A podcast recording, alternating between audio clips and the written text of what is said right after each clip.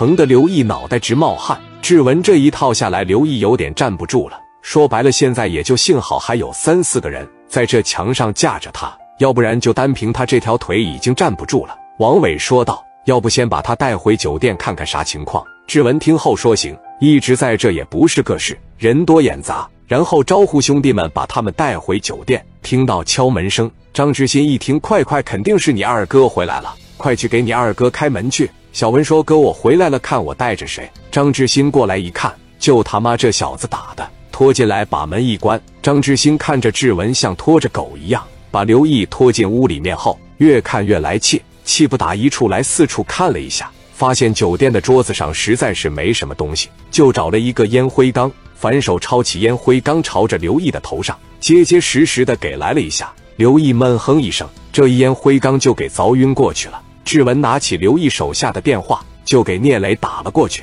聂磊当时拿着电话，想也没想就接了。志文说话一向嚣张跋扈，你听着，你手底下有个老弟，前两天给我哥打了，然后呢，我给你拿了一百零三万米，现在知道我是谁了吧？现在你老弟刘毅在我这，让我给打了个半死。但是到目前为止是没有生命危险。你要是想让这个小子活着的情况下给我打钱，我不是给你们打了一百零三万吗？那三万块钱我不要了，那是我给你们买棺材的钱，我也不给你多啰嗦了。你直接给我打上五百万米。聂磊当时就这么一句话：这么的哥们，你在泰安等着我，难道你不敢见我？张志文说：我不敢见你，我现在就在泰安泰山大街。在你剧场旁边这个酒店，我就在这酒店里呢。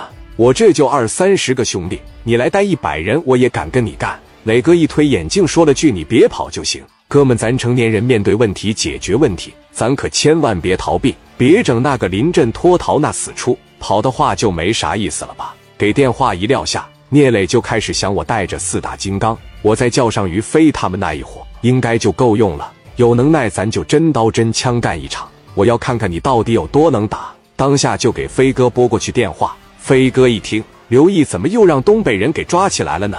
咱今年是不是犯东北的呀？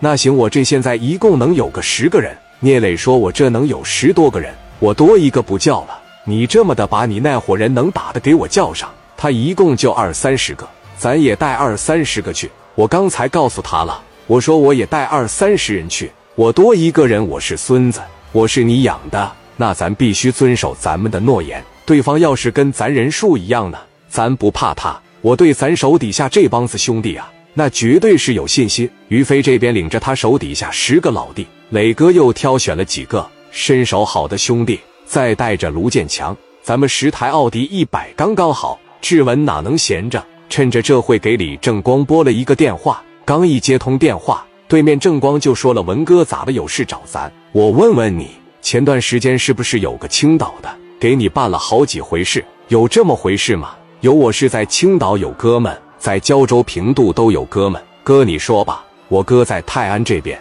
在这个剧场里边让人给宰了一百万，我过来替他解决这事来了。